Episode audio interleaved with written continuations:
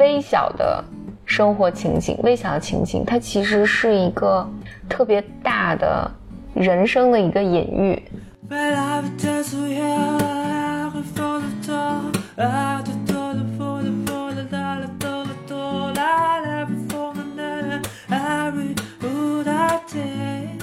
Welcome to another episode of Blow Your Mind，两个人的公路博客。大家好，我是峰哥和峰，我是简丽丽。这是我们继续跟大家分享给心理治疗师的礼物第十三章。嗯，这章名字叫做“治疗师有很多病人，病人只有一个治疗师”。嗯，我们现在好像这个 Blow Your Mind 全部变成读书会了。对，就 so sad。不不，呃，我还有很多好评呢，就是很多人。用各个渠道给我们反馈说，什么早上刷牙的时候会听啊，什么开车时候会听啊，啊，有些人在咱们节目下面留言说男主持太聒噪啊，还有很多人问咱们的背景音乐是什么呀？就是大家刚才开头听的那个背景音乐，嗯嗯，啊，背景音乐是是我们一个朋友的即兴表演啊，所以大家也不用去找了，应该是找不着。对，嗯嗯，对，我想说的是。我我们也还会再录别的的，不不仅是会录欧亚龙的这个这个，呃，其实呃再有六七十章就录完了，所以大家 六六七十章这，开玩笑啦，我们会穿插着录其他节目。对，其其实博尔曼就是本来我们其实是不不是专注在心理的这个，本来就是想 blow your mind 的。对对对，然后但就是这这这个系列是讲这个礼物的，所以就会相对严肃一点。嗯，大家可以想象成为一个大节目下的一个。非常小的一个系列，嗯嗯，对，嗯，OK。但总之啊，这新的这一章呢，它的题目是，呃，就是治疗室有很多，就治疗室有很多病人。这看起来是个，就很明显嘛，对吧？那治疗室不可能只有一个病人，但是病人可能有很多个治疗室，也嗯，似乎不太可能。所以这个亚龙到底想说什么呢？他其实想表达的是这个，就是我觉得亚龙在强调有有一点啊，就是。其实治疗中的这种权利的不对等，嗯，这个不对等呢，就是意思说咨询师权力更大，对，应该是吧？对，在咨询情境下，肯定是咨询师的权力更大一些，嗯。然后，而我们两个又建立了一个很亲密的关系嘛，嗯。但是这个亲密关系里面，就好像我只有你一个男朋友，但是你却有好多个女朋友。哦天哪，no。所以其实很多来访者都会跟咨询师去。表达这一点，嗯，就有的时候是没有机会表达，或者就是这个议题没有到，嗯，但是，呃，亚龙是这么说，说如果你你让来访者畅所欲言的问咨询师的话，就绝大多数来访者都会问到这个问题，就是，呃，你在治疗之外有没有想起过我？嗯，而且很不爽的是，因为咱们俩的关系，就对于我作为来访者来讲，对于我其实很重要嘛，嗯，但是对于你来讲，这好像只是份工作，或者。我一想到，确实你这么理解我，然后你这么关心我，对我这么好，然后我一想到，哇，你可能一周还有二十个其他的女人，你还有别的女人，或者别的男人。对，然后这个确实是在在关系中会让来访者感受到有很难过。嗯，但是呢，亚龙其实在这强调的是怎么讲？这是一个现实情境。嗯，没办法。对，但我我我想说的是。很多时候，就这这些东西也是要能够拿做治疗材料来讨论的。哎，我发现这是个，就什么都可以做治疗材料，是吧？对对对，因为，嗯，因为肯定不是所有的来访者都会在那个时期提出来。我觉得可能我对你没有那么重要，你还有二十个其他的来访来访者，或者我很想知道我在想你，但你有没有想我？所以亚龙在这儿，我就秉承他一贯的作风，就是真诚，嗯嗯，真诚。然后他说，他的建议有两个，一个是你就直接的和来访者去谈这件事情，就是谈在治疗中这种不平等，就存在的这种不平等性，嗯，就是这个治疗的本质就决定了这段关系是这样的。然后呢，我们来面对这个带给你什么样的感受，嗯，以及。怎么去和你一起去处理这些？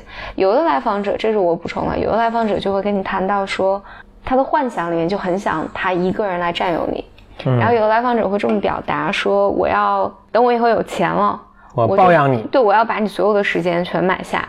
嗯，就是，但来访者通过这种这种表达，其实来表达很多是表达他他内心的一些情绪，而这些情绪其实并不是指向，就在此是指向这个治疗师的，但很多时候是指向他在平时人际关系中的那些客体们。嗯，他可能在其他关系里面也是，我只想独占你，我我不希望你和其他有任何联系。嗯，就就这些都是可以去工作的。有的来访者是觉得。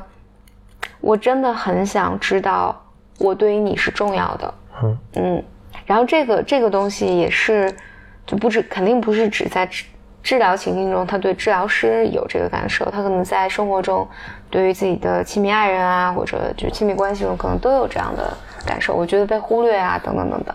我幻想中你根本就不会想起我。亚龙还说了第二点，他就说他使用的一种方式是会跟来访者共情。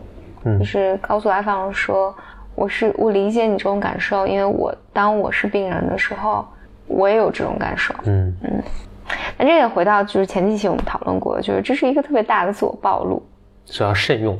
我觉得要慎用，但是对，就是大家就听一听吧。我我觉得是要慎用的，就是是不是要表达就暴露这么多。嗯，但我觉得在就可能在不同的情形下，但我在讲这个，我回忆我在咨询中有的时候也会暴露这么多，取决于在什么样的咨询情境以及咨询社来访者之间的关系了。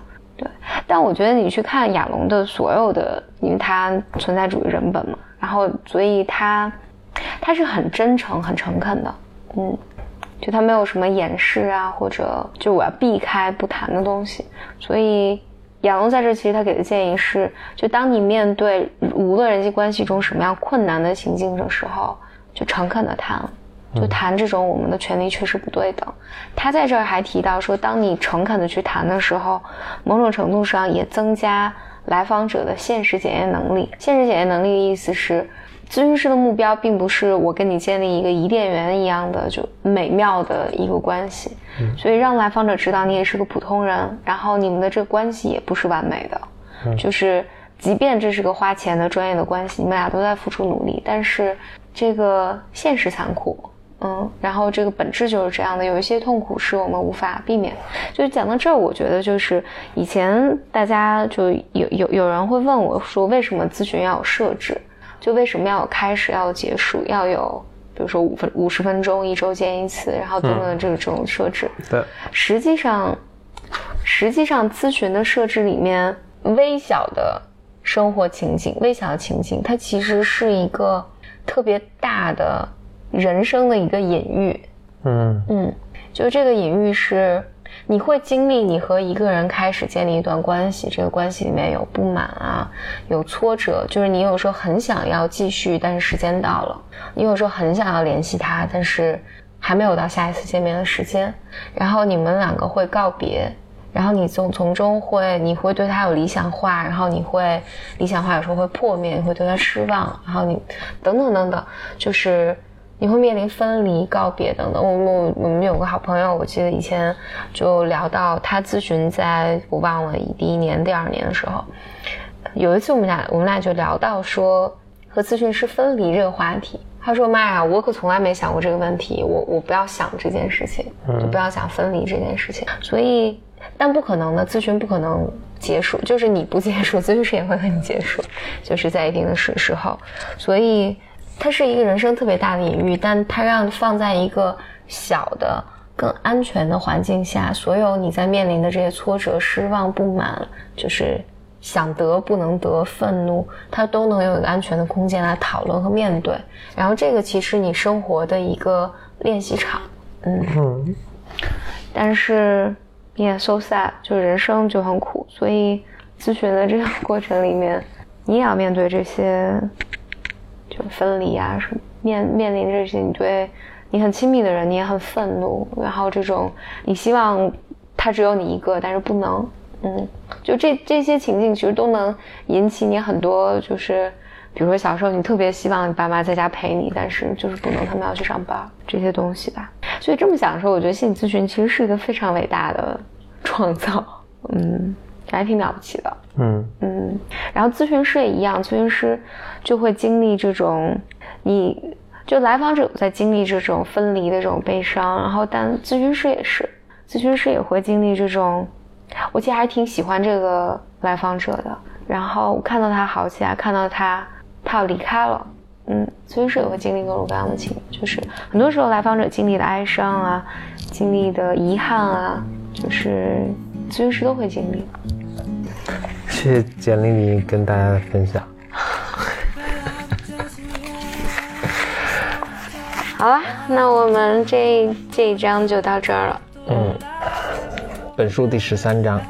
对，然后第十四章，第十四章特别短，讲此时此地。然后我们会把第十四章和第十五章一起讲。嗯，它们内容也是相联系的。对，讲此时此地。嗯，Here and now。嗯，那我们下一期再见。拜。